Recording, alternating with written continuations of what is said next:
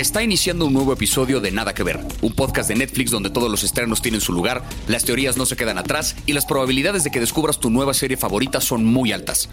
Gracias por haber llegado hasta aquí. No se olviden de buscar todos los episodios de Nada que Ver en Spotify y en Apple Podcasts.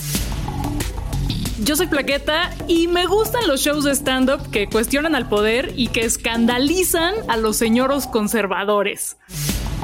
Yo soy Javier Ibarreche y mi especial de stand-up ideal, tanto como público como comediante, ocurre en un bar. Nada mejor que un público ligeramente pedo como para que las risas se suelten con mayor fluidez. Y ahí tengo un especial Netflix, ¿no me lo quieres grabar un ratito? Un especial nuevo de Javier Ibarreche. No, ahí está, no. Aquí los saluda Luisa Iglesias Arvide. La verdad es que a mí no me importa mucho dónde estemos para ver estos stand-ups, pero yo me pongo absolutamente nerviosa con cada uno de ellos. Así que a disfrutar.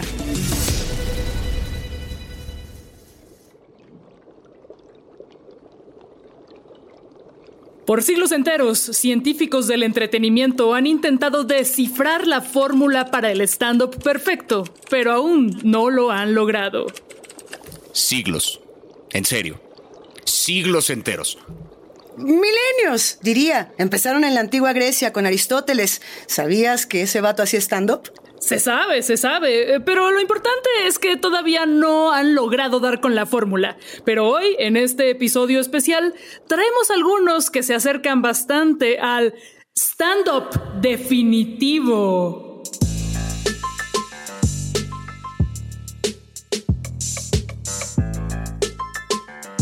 Primero, un poco de contexto para introducir el stand-up con el que vamos a empezar.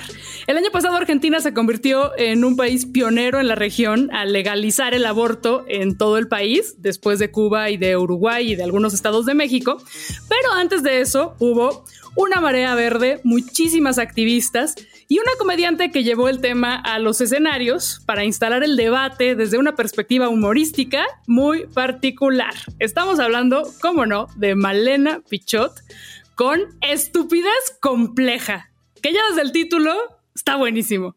Una comediante que claramente desde el inicio del especial tiene la intención de incomodar al público conservador. Empieza con esta secuencia como manera de sketch, donde tiene como una suerte de productora que le dice, Malena, por favor, por lo que más quieras, no hables de feminismo en tu especial. Arranca el especial y lo primero es, ¿qué opinan del feminismo? O sea, empieza directamente con el tema que explícitamente le dijeron que no tocara, que es como una forma bastante descarada de decir, este va a ser el tema del especial, este es el tema social que voy a tratar durante todo el contenido, pero dándole este giro humorístico eh, hasta cierto punto agresivo que la, que la caracteriza, tanto comediante como como guionista. Cuando empecé a ver este stand-up, lo primero que me imaginé fue a Plaqueta sentada junto a mí diciéndome a Lili Telles no le gusta este stand-up. Así, tal cual. Fue lo primero que sentí. Esa, esa vibra muy política, muy del estamos hablando al grupo conservador, pero también me quedé pensando en qué significaba esta estupidez compleja, ¿no? Retratando el modelo heteronormativo, el modelo patriarcal, tantas veces contado. Y, en ese sentido, a mí me sorprendió y, bueno, no, ni siquiera sé realmente si me sorprendió. Lo primero que me ocurrió cuando me metí a Google y puse así tal cual Malena Pichot fue que me apareció Malena Pichot novio, Malena Pichot edad, Malena Pichot eh, foto, eh, eh, guapa, etcétera. Toda esta clase de calificativos refiriéndose a ella como una suerte de objeto o una suerte de estereotipo, más allá que aquella cosa que está transmitiendo su, su, cerebro, su coco de manera vertiginosa y furiosa. que es eso? Es hay una estructura que tenemos que romper. ¿La rompe o no la rompe? Yo pienso que sí. Plaqueta, ¿tú cómo ves? Primero me gustaría preguntarte, Luisa, ¿a ti te hubiera gustado que te abortaran? ¿Qué es? ¡Hijo! ¿Qué es una de las preguntas? le super gusta. En este podcast se tocan temas ligeros. Público de nada que ver, no se preocupen. Esto, esto apenas empieza. Pero esta es una de las preguntas típicas de las personas antiderechos, de las cuales Malena se burla. Y a ver, en este debate con los antiderechos, ha quedado claro que no importa que muestres los mejores argumentos que se sostienen científicamente, que se sostienen socialmente, con cifras, con testimonios de mujeres, no importa, porque aquí es como que una batalla de quién grita más y quién se organiza mejor. Pero una de las herramientas que estaba pendiente utilizar y que sigue pendiente utilizar porque esta discusión sigue en toda la región y en otras partes del mundo es el humor para burlarse de, es, de estas ideas que, que de ninguna manera se sostienen y que son tan ridículas que sí podríamos describirlas como estupidez compleja.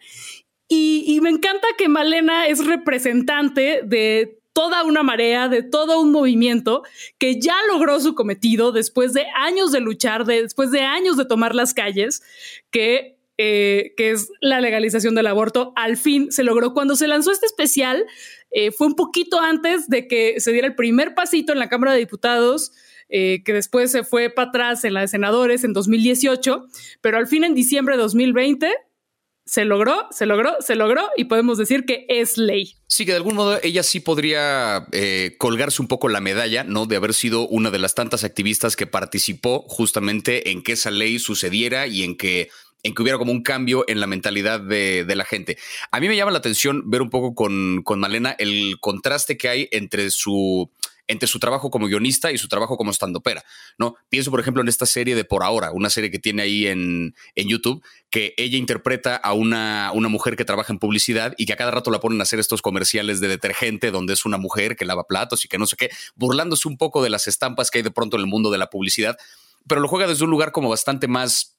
Eh, un poco más desde la farsa, un poco más desde un personaje que está metido en ese mundo, no desde una postura, desde una postura de activismo, ¿no? Al contrario, su personaje en esta serie que ella escribe es un personaje que está completamente sumergido en ese mundo. Y ves por otro lado lo que hace en este especial de stand-up, donde es bastante más tajante con lo que dice. Tengo muy presente un chiste que, que, me gustó porque apela justo a esta parte de, ver las cosas desde una perspectiva diferente, de, de, usar el humor como una herramienta para darle un giro a una idea que ya tenemos construida en la cabeza habla de esto de cómo hay muchos hombres que de repente para insultar a una mujer le dicen es que es una mujer mal cogida y ella dice ¿y eso de quién es culpa? Es como claro, o sea, de repente hay un hay un giro ahí de, ok, rompamos la estructura de este insulto tan común, nada más cambiando la perspectiva desde, desde dónde se está diciendo. Y esto lo logra, pero es una cosa bastante agresiva, ¿no? O sea, tienes este, en el especial diciendo estas cosas, suena como una cosa bastante como violentando justamente al pensamiento conservador. Es bien interesante ese contraste porque creo que juega lenguajes muy diferentes en el stand-up y en el guion de televisión, y es que son lenguajes diferentes. Y eso se lo celebro porque de repente hay comediantes que podrían pecar de caer mucho en la rutina de stand-up a la hora de construir su guion, y hay guionistas que a la hora de hacer una rutina de stand-up caen demasiado en la construcción de una historia y no tanto en la construcción de un chiste, que son lenguajes diferentes, como ya nos lo dijo Hannah Gatsby, que hablaremos después.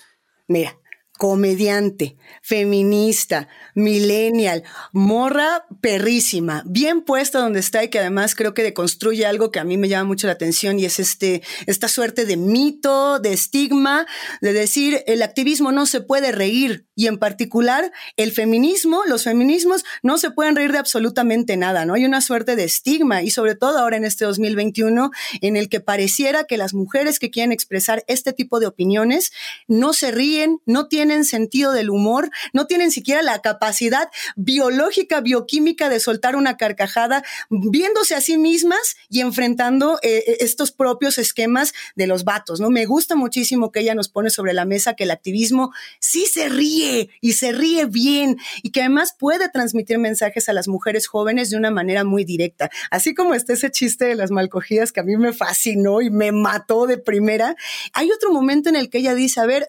mujeres jóvenes en sus 20 pueden decir que no cuando quieran, pueden sentarse y decir no, aunque la tengan hasta donde la tengan, ¿no? Y es así de franca, así de abierta, así de gráfica, y es necesario, ¿no? De pronto también cuando estamos hablando de educación sexual, de temas de género, de estos temas que de pronto pues se pueden tornar muy serios debido a las violencias, decir, oigan, sí nos podemos reír de esto y además la risa, la risa es una herramienta de defensa de derechos humanos, bien ahí. La Malena Pichot se ha vuelto de mis consentidas directamente. Eso, ya además, eh, especial, Estupidez Compleja, es la prueba de que no hay temas prohibidos en el stand-up. Porque habla, por ejemplo, de violación, pero no lo está haciendo desde el punto de vista de los hombres o de los agresores, sino del punto de vista de las víctimas y se burla del sistema de poder que permite este tipo de fenómenos. O claro, el clásico malcogida. Y yo le tengo mucho cariño a este especial porque acercó a muchas mujeres que yo conozco al stand-up. Mujeres que no consumían el género, sobre todo el de Latinoamérica, porque era siempre lo mismo, señoros blancos haciendo chistes de que, ay, las mujeres están locas y siempre les está bajando y hacen dietas y no se quieren comer la hamburguesa, pero guácala las gordas y además el pobre es pobre porque quiere y aquí, ¡pum!, se acabó. Eh, es una comedia muy, diría, amigable, porque es un formato muy clásico de stand-up. Y, también la neta ayuda que Malena es una chava blanca, heterosexual, guapa, bonita. Y aún así hubo muchísima resistencia, muchísimas malas reseñas de señoros enojados que dicen, no, es que ahora sí ya se pasó, ¿eh? Eso sí ya se pasó de la raya. Uf. sí es un especial que es eh, por lo menos interesante de revisar, sobre todo pensando en que el stand-up como género artístico es relativamente joven en América Latina. Si bien siempre existió el humor en los escenarios, eh, pienso aquí en el caso de México, por ejemplo, existía la comedia de la carpa, existían actores, sketches, un formato particular de cómo se hacía la comedia en el escenario. El stand-up es primordialmente un, un género artístico gringo, sobre todo, y que hace relativamente poco tiempo que empezó a, a tener una presencia importante en Latinoamérica y este definitivamente es uno de los especiales importantes que revisar en ese sentido en la historia del stand-up y de su evolución en América Latina y en particular en Argentina. Pero hay por ahí otro especial, un especial que, que, al igual que el de Malena, rompe con un montón de estigmas, rompe con un montón de estampas, que desafía incluso la propia estructura de lo que implica un especial de stand-up y es el de una comediante que hizo muchísimo ruido cuando salió, un especial que muchísima gente celebró y un especial que de algún modo fue responsable de que mucha gente se subiera al escenario no a contar chistes, sino a tratar de, dar discurso político, pero no le salía igual de bien porque pues se requiere de su maestría, como lo tiene Hannah Gatsby con el especial Nanette. ¿Qué pedo con este especial? Ahí voy yo a decir que lloro con todo aquel que no se vea interpelado y agredido emocionalmente con Nanette, yo no sé si tiene sentimientos o no. Es así de sencillo. De verdad, es una joya. Me parece que es una suerte especial que navega entre el stand-up, entre el slam poetry, entre el spoken word. En algún momento yo hasta dije, esto me lo llevo una charla de TED y sin bronca, entraría perfecto en este formato en el que Hablamos de historia del arte, hablamos de feminismos, hablamos inclusive de cómo nos identificamos en nuestro propio cuerpo, en nuestra propia carne. ¿Quién es Hannah Gatsby? ¿De dónde salió? Aquellos que la descubran por primera vez el día de hoy, Qué, qué, bendición, qué suerte, qué fortuna no conocerla antes, porque además está más vigente que nunca, está en todas las discusiones sobre estos géneros. Hannah Gatsby es una mujer de Tasmania que, que de pronto dijo, pues aquí había mucha homofobia y la manera de, de cambiar estos discursos que desde la propia ley prohibían a las personas ser quienes eran, pues, pues vamos a irlo moviendo y vamos a irlo tronando desde la risa, pero también desde el dolor duele muchísimo este especial. Totalmente. Y eh, en ese sentido, eh, Hannah Gatsby es un personaje mucho más contestatario que Malena, por ejemplo, porque es una, es una mujer blanca, pero es una mujer gorda, es una mujer lesbiana y neurodivergente, que habla mucho en particular de, eso, de, estar en el espectro autista. Y ha hablado de cómo fue muy duro para ella armar este show después de haber sido diagnosticada, eh, no solo con esto, sino con déficit de atención. y de cómo a pesar de lo duro que era subirse al escenario, eh, fue muy enriquecedor la respuesta del público y de sentir que estaba formando una especie de comunidad y que odio la palabra empoderar y seguramente ella también la odia, pero como su discurso estaba empoderando a las personas neurodivergentes que se podían ver reflejadas en lo que ella estaba diciendo. Es un especial bien particular y una de las razones por las que llamó tanto la atención tiene que ver con esta clara división que hay entre la primera mitad del especial y la segunda, que son bloques bien diferentes. Un primer bloque que se acerca más al, stand-up tradicional, donde eh, muy a su estilo habla acerca de su identidad sexual, de la identidad de género, eh, de repente eh, habla un poco como en contra del pensamiento conservador y burlándose del, del, nivel extremo de homofobia que había en Tasmania, pero por otro lado habla también de cómo en algún momento un miembro de la comunidad LGBT y demás, le decía a Hannah, ya debería salir del closet como mujer trans. Ya, espérame tantito, yo en qué momento te dije que era que no, simplemente no soy tradicionalmente femenina, pero no por eso soy trans, pero a lo mejor lo no binario, pero, o sea, como que cuestiona un montón de, estampas desde diferentes perspectivas y lo hace de manera muy humorística en la primera mitad del especial. Pero ya en la segunda parte del especial eh, habla un poco más a fondo de esta cosa que, que sugiere al principio, que es yo creo que ya debería dejar la comedia y es por una razón muy particular porque me está haciendo daño a mí misma. Y es una parte en la que explico un poco cómo funciona un chiste. Eh, utiliza esa estructura para hablar de la estructura de su propio pensamiento y de cómo se ve a ella misma en la vida. E, es una cosa complicada, pero, pero es interesante de ver porque cambia por completo el tono. La segunda parte del especial prácticamente no hay chistes. Es donde se le acerca más esto que decía Luisa del slam poetry, del spoken word, de una TED Talk incluso. Básicamente su premisa es, eh, dice que un chiste se construye de dos componentes principales que son premisa y remate. La premisa es la tensión que se genera a partir de una pregunta. El remate es una respuesta sorprendente a esa pregunta que libera esa tensión y la libera a manera de risa. Dice que el gran problema es que para poder crear esta tensión, ella tuvo que quedarse en un momento de su vida donde se despreciaba a ella misma para generar humor a partir de ese autodesprecio. Cuando lo cierto es que las historias, que son más completas porque tienen un inicio, un desarrollo y un desenlace, el desenlace es cuando deja de ser chistoso. El desenlace es la parte de la reconciliación, la parte en la que ella y su mamá ya se llevan chido, pero para que el chiste funcione tiene que hablar de cómo su mamá respondió chistosa cuando ella salió del closet, ¿no? Entonces habla de cómo por amor propio tiene que empezar a salir de esto.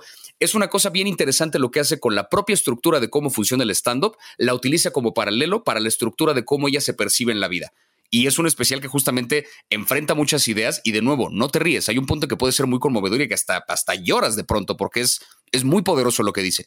Y, justo ello, ¿no? Creo que parte de que ella es una historiadora del arte como tal, define mucho de los propios conceptos que van circulando eh, en este especial. La comedia como tal es esto que mencionabas, Javi, de la catarsis del trauma, ¿no? La catarsis del trauma tanto de aquel que se expone como de aquel que lo recibe. Es, es nuestra propia catarsis de aquel trauma que de una u otra manera se nos viene sacudir a partir de la tensión. Decían por ahí los clásicos de la comedia que eh, si tú aprendías de ese trauma y de esa catarsis, si tú aprendías era una comedia, si no aprendías era una tragedia. En este caso, yo, o sea, diría tal cual, eh, por un esquema clásico, esto es una comedia porque hay un aprendizaje y hay un aprendizaje para todos, doloroso, muy fuerte. Ese momento cuando hace referencia a la mamá y dice, mi mamá es la heroína de mi historia y tendrán que saber por qué su mamá es la heroína de esta historia para que eh, justamente pues les meta tantito ese dedo en la herida y les arranque la costrita que a lo mejor tenga por ahí pegada. Eh, e, eso, por ejemplo, lo contrasta con, con nombres como Roman Polanski, ¿no? También por ahí dice Woody Allen, dice nombres de comediantes, Bill Cosby, ah, Pablo Picasso, dice todos estos grandes personajes a partir del arte se han encargado de querer contarnos nuestra propia historia. Y es una historia que no ha tenido humanidad porque no hemos sido capaces de ver que estos mismos personajes a los cuales admiramos han sido personajes violentos, han sido personajes que se han encargado de una u otra forma de invisibilizar a otros grupos de la población.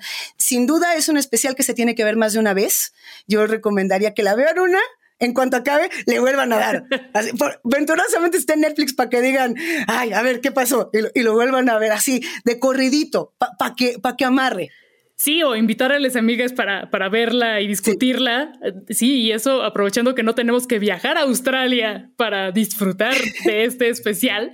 Y a mí me deja con muchas preguntas este maravilloso especial. O sea, ¿qué hay después de, de Nanette? ¿Qué hay después? Y del alcance que tuvo. Porque siento que ya ahora sí queda clarísimo que el stand-up que es meramente observacional, tipo Jerry Seinfeld, con todo respeto para el maestro Jerry Seinfeld, pero esta onda de, no, pues sí, en la fila del Oxxo mm, se queda corto.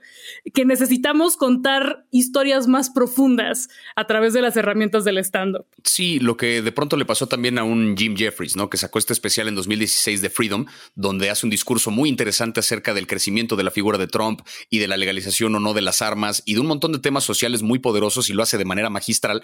¿Qué es lo que pasa? Que ese especial es tan poderoso que, pues, ¿qué hace después de eso? Un especial que no le llegó ni a los talones, ¿no?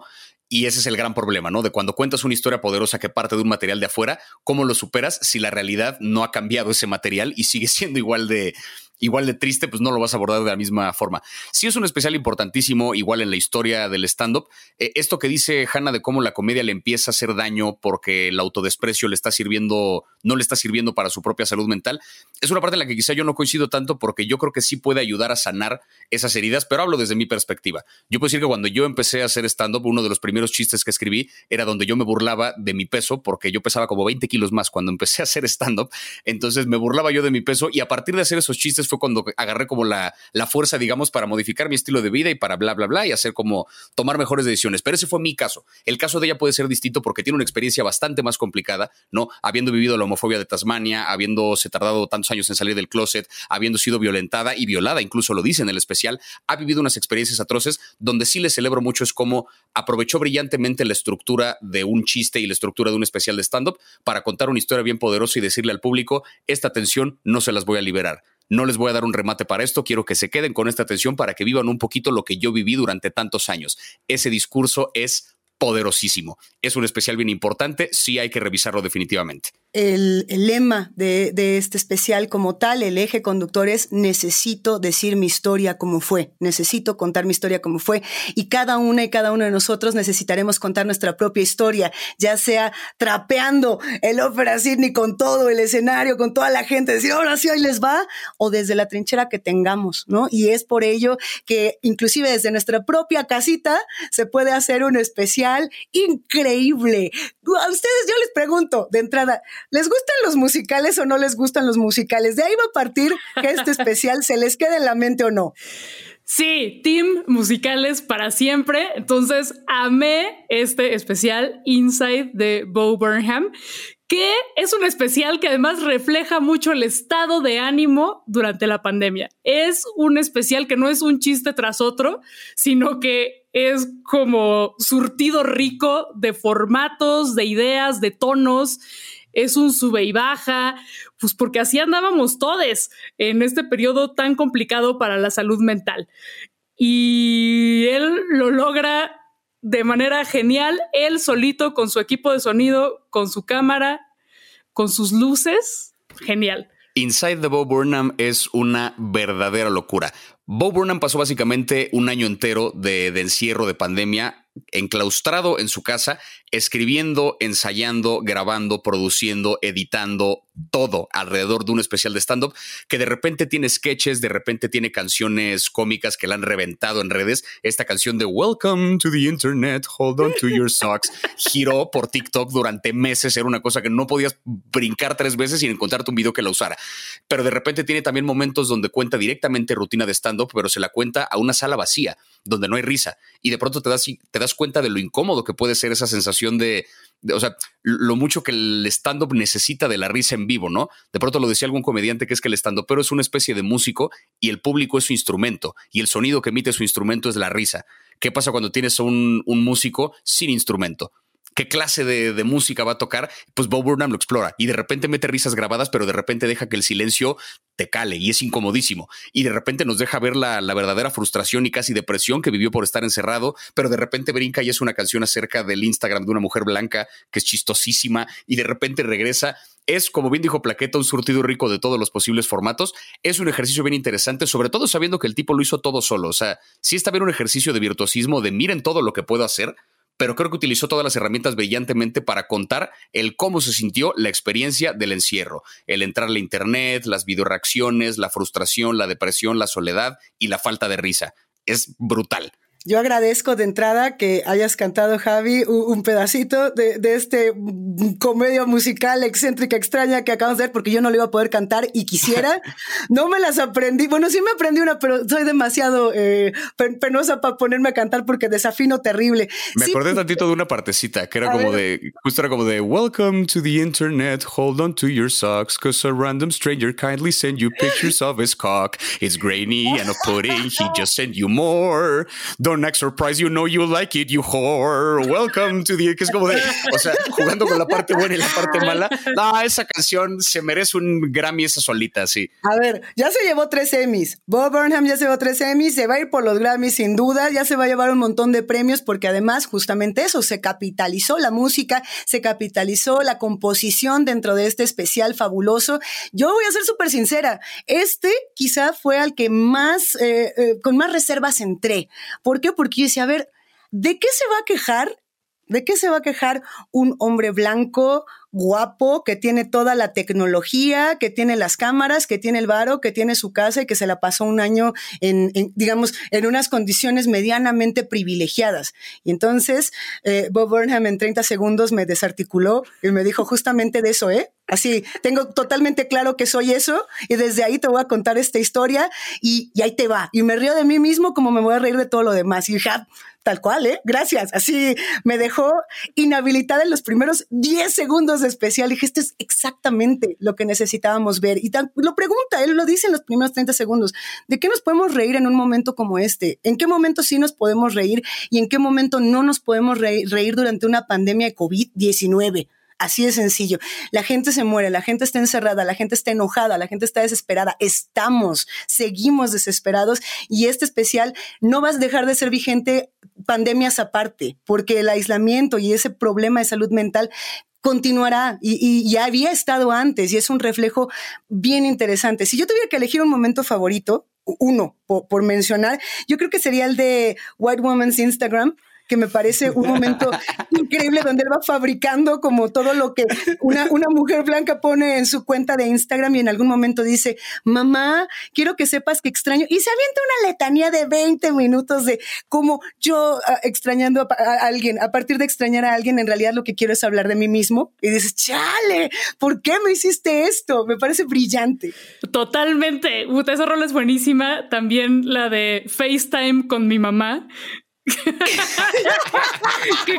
fue algo que todos experimentamos en la pandemia, esta brecha tecnológica con los boomers, esta desesperación de ya le picaste mal y que sí, sí, nos, sentimos identificados.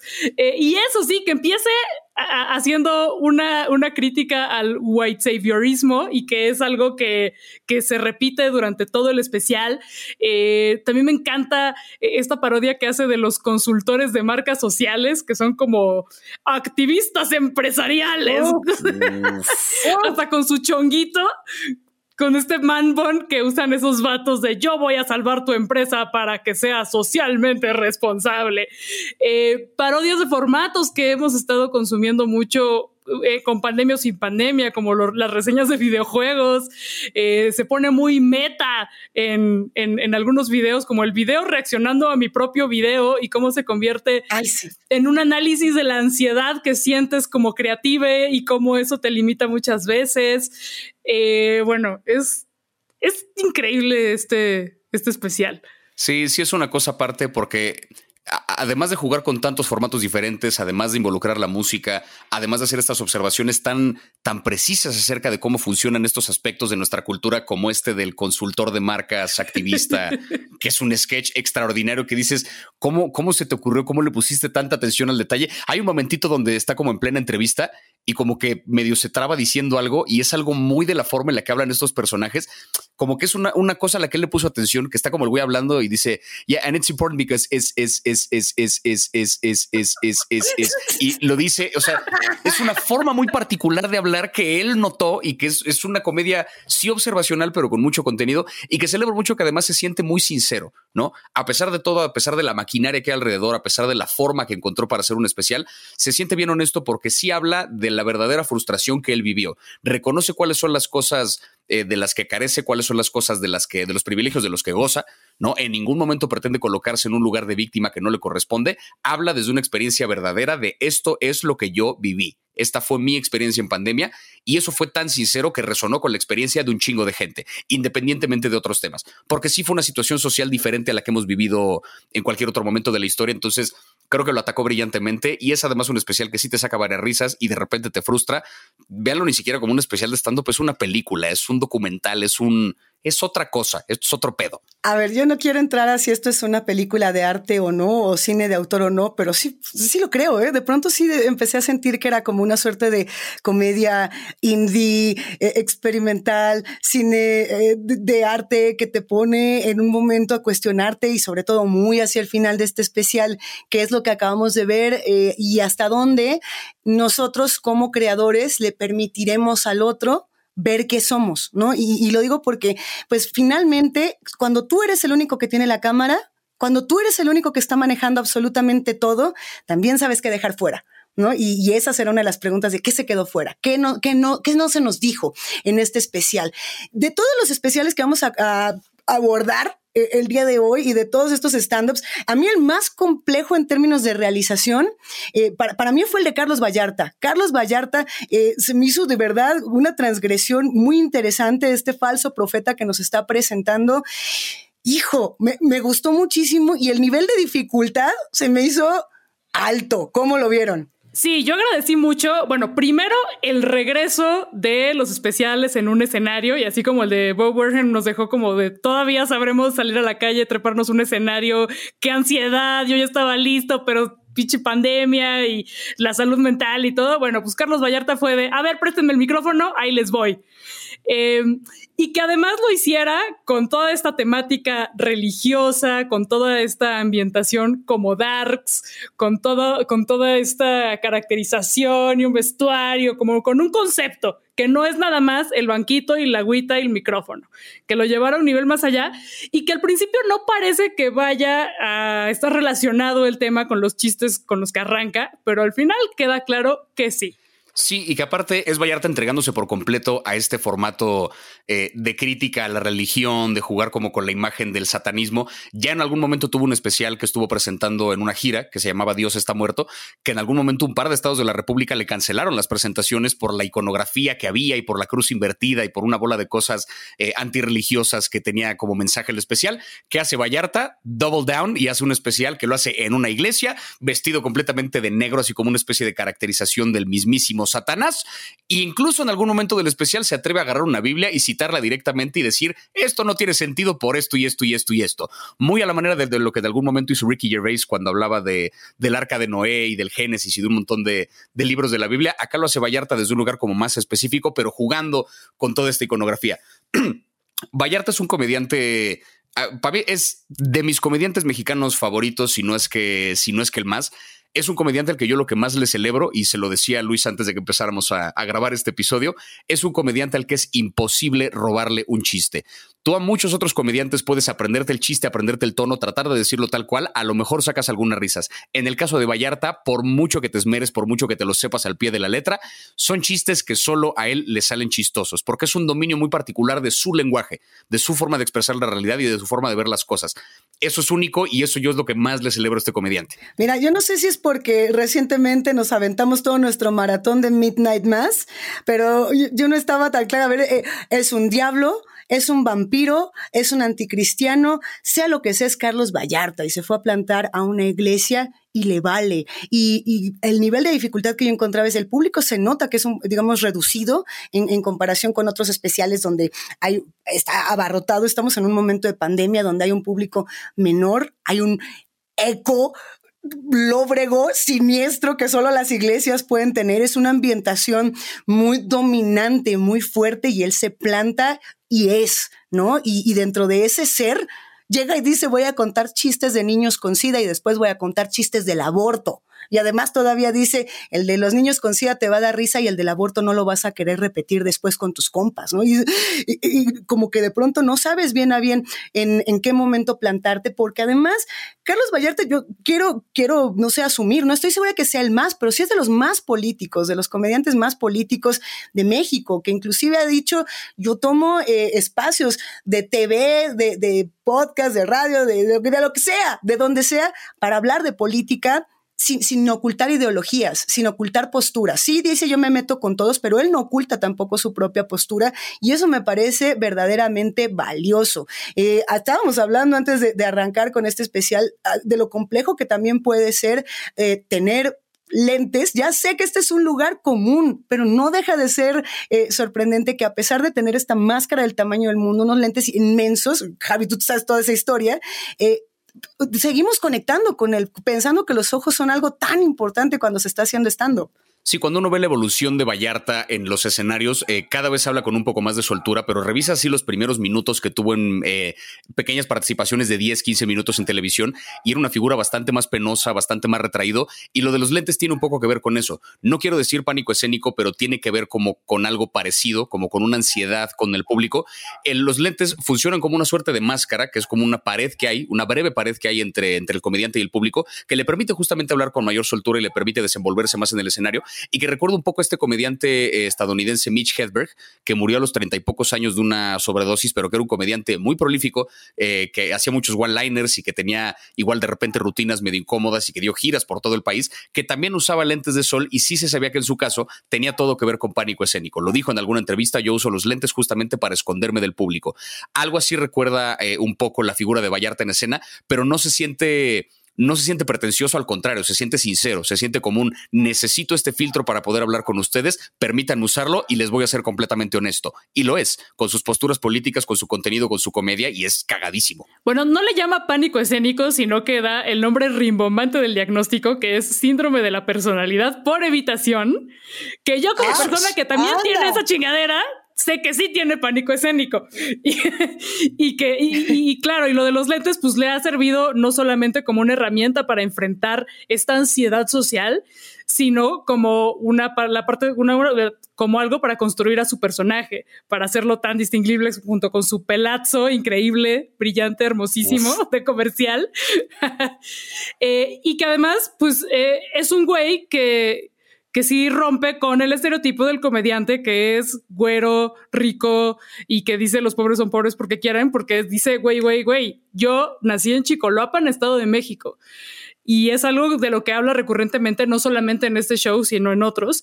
Eh, y que esto, junto con su diagnóstico de salud mental, pues eh, lo utiliza para ponerse en una situación de vulnerabilidad, pero después lo usa para tirar para arriba y burlarse muy sutil o no muy sutilmente de los grupos en poder. A mí me encanta toda la crítica que hace el colonialismo a través de un como racismo inverso, pero no, diciendo que los españoles están bien pendejos. Esto me encanta. Es como, dime que los españoles están bien pendejos sin decir que los españoles están bien pendejos de, sus viajes a España. Güey, me parece genial y es la parte de la que más me reí. Y, yo coincido totalmente, justo eh, ahí, en, esa parte, el, el, de pronto tomar un símbolo mexicano y llevarlo a viajar por el mundo. Y, y Carlos Vallarta de pronto plantarse y decir, yo no soy tu chiste, perro. Yo soy el chiste, yo hago el chiste, no soy tu guasa, no soy tu curiosidad para que digas, ay, mira, cuéntanos cómo los mexicanos hacen esto o hacen esto otro. No, no, no, no, no, no, no.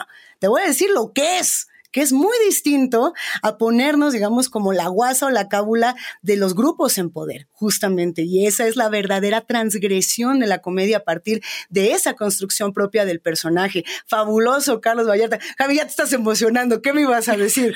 Te estoy viendo justo con esto que dijo ahorita Plaquete y con esto que estás recalcando tú, o sea, la forma en la que hace estos ataques, digamos, al, al poder y a lo tradicional es a partir de como un análisis muy minucioso de cosas bien pendejas. O sea, de pronto cuenta cómo eh, esta cosa de no dime cómo los españoles son pendejos sin decírmelo, habla de cómo llegaron a un lugar que creían que era la India, no era la India, y aún así les dicen indios a todo mundo, ¿no? Entonces ya desde ahí tenemos una, una primera señal de esto. Y luego cuenta cómo en algún momento él fue eh, a dar unos shows en España y fue a un programa de televisión para promocionar esta gira que estaba dando, y el conductor del programa le preguntaba que cómo era para un comediante que viene de Centroamérica dar este un show en España, y él, ah, caray, yo estaba muy convencido de que México está en Norteamérica, no en Centroamérica, y le dijo, pero México está en Norteamérica, no, pero México está en Centroamérica. Entonces de repente hace como una reflexión de, eso es algo bien español. Ver un lugar que no es y decir, ah, así es.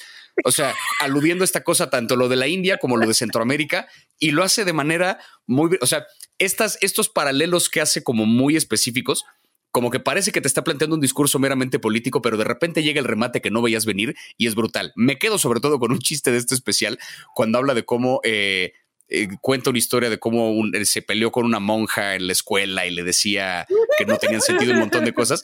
Y la monja le explica todo este rollo de cómo las monjas en realidad se casan con Dios. Y dijo como, pues entonces Dios tiene un chingo de esposas. Eso para empezar no es muy cristiano.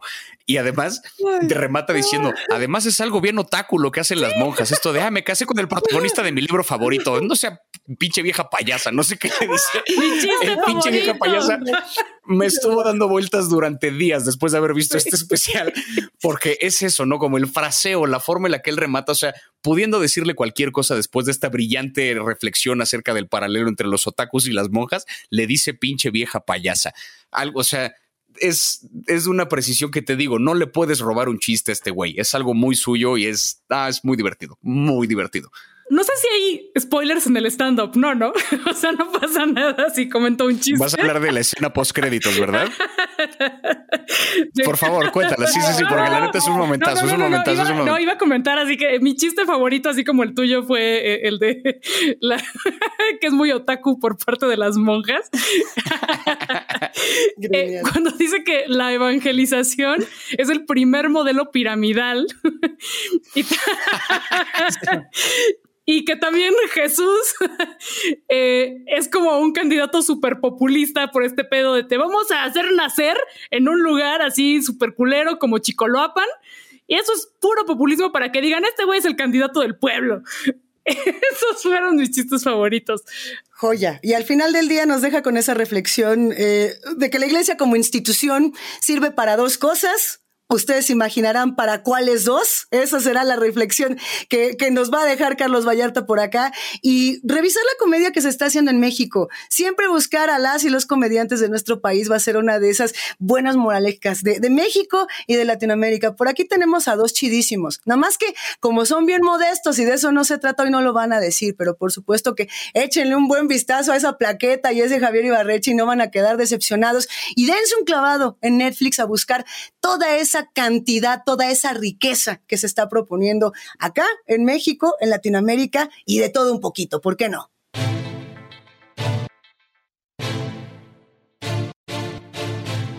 Hemos llegado al final de este especial y esperamos que te hayas reído tanto como nosotros. El stand-up tiene mucho para decir y muchas maneras para hacerlo, así que no se olviden de compartir sus recomendaciones en nuestra cuenta de Instagram y Netflix no se te olvide que aquí ando con un especial de una hora que también puedes grabar. Tío Netflix, ya, por favor, hazle el milagrito aquí a Javier. Soy, cagado, lo prometo. bueno, además síganos en Spotify, en Apple Podcast o en la app que utilicen para escucharnos. No se les vaya a olvidar.